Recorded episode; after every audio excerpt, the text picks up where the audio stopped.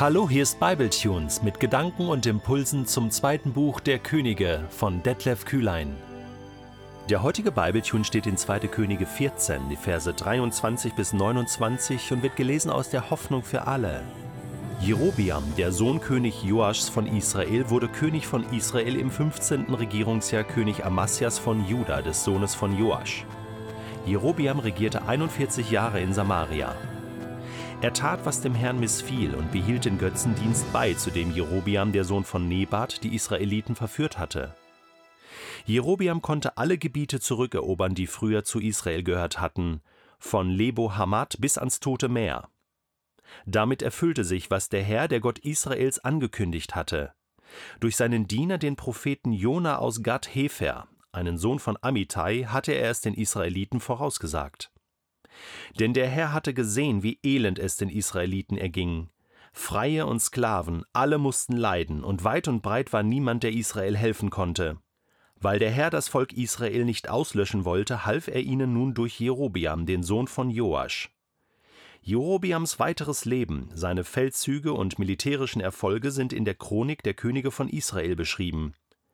Dort kann man nachlesen, wie er die Städte Damaskus und Hamad mit den dazugehörigen Gebieten zurückeroberte. Diese beiden Städte hatten zur Zeit Davids noch zum Reich Israel gehört. Als Jerobeam starb, wurde er bei den Königen von Israel begraben. Sein Sohn Sechaja wurde zum Nachfolger bestimmt.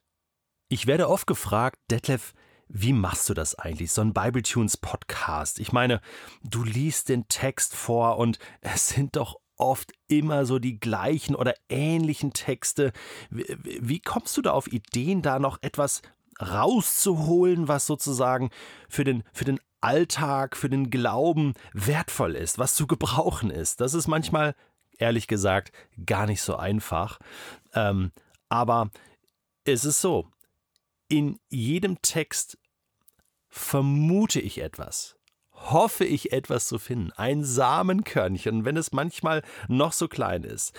Äh, ich meine, wenn es reichhaltige Texte sind, dann ist es eher schwierig, etwas auszuwählen. Man hat dann die Qual der Wahl und kommt gar nicht mit den zehn Minuten durch, die man zur Verfügung hat.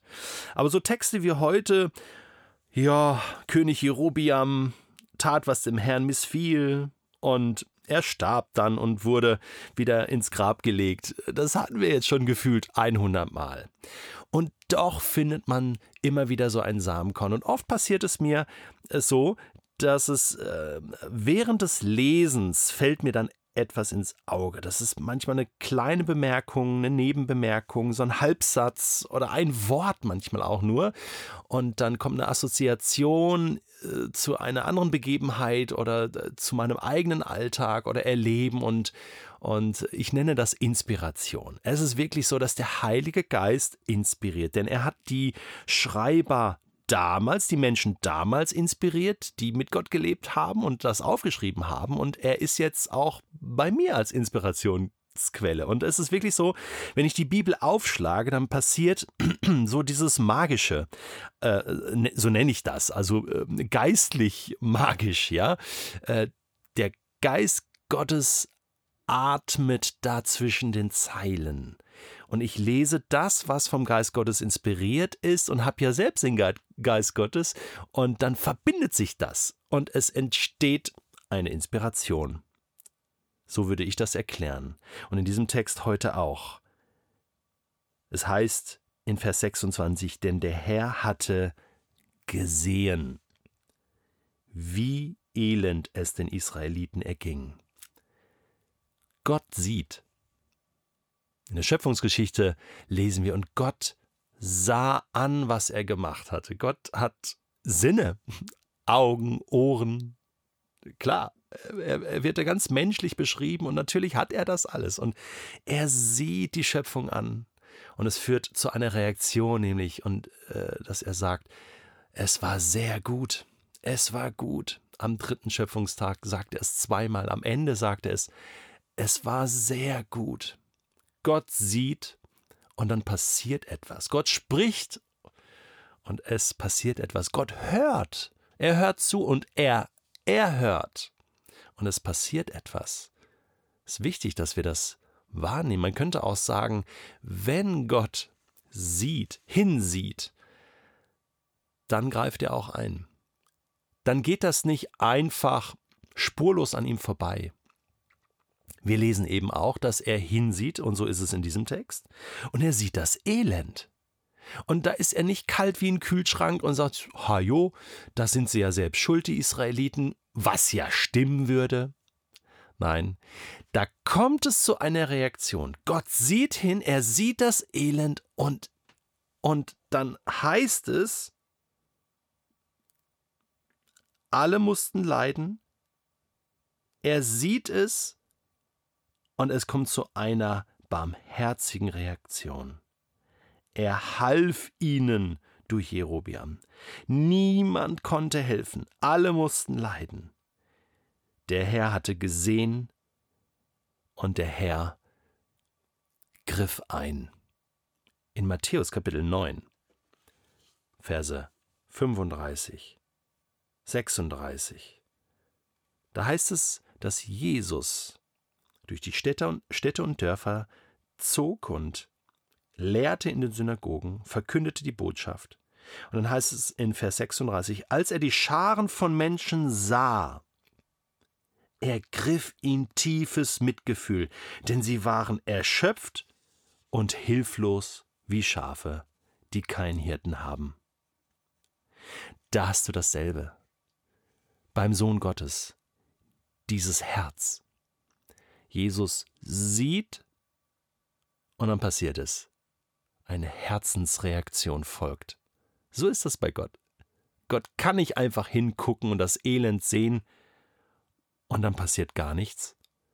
Nein, tiefes Mitgefühl, Barmherzigkeit.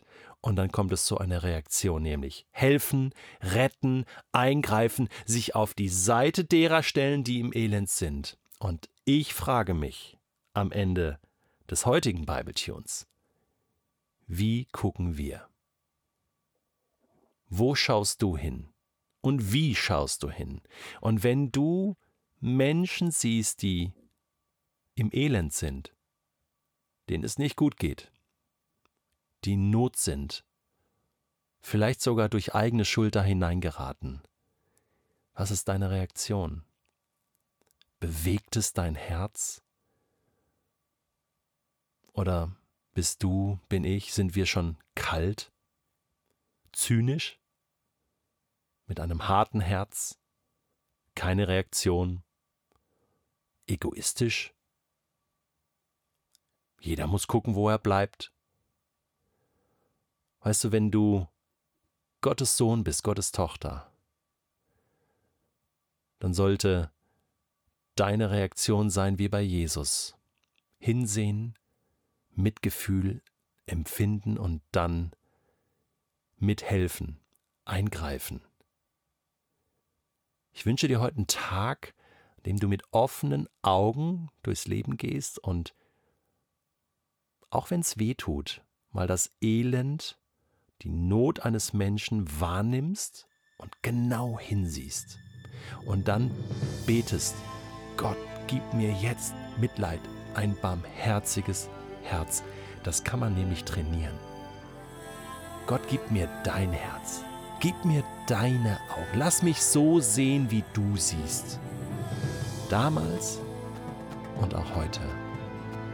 Und dann sehen wir diese Welt mit anderen Augen. Mit Gottes Augen.